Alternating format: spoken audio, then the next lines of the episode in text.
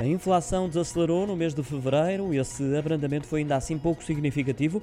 Representou apenas uma décima, quer na União Europeia, com um valor de 9,9%, quer na zona euro, que apresentou uma taxa de inflação média de 8,5 pontos percentuais. Portugal registrou um valor de 8,6%, tal como em janeiro, portanto, ligeiramente acima da média da área da moeda única, revelou hoje o Eurostat.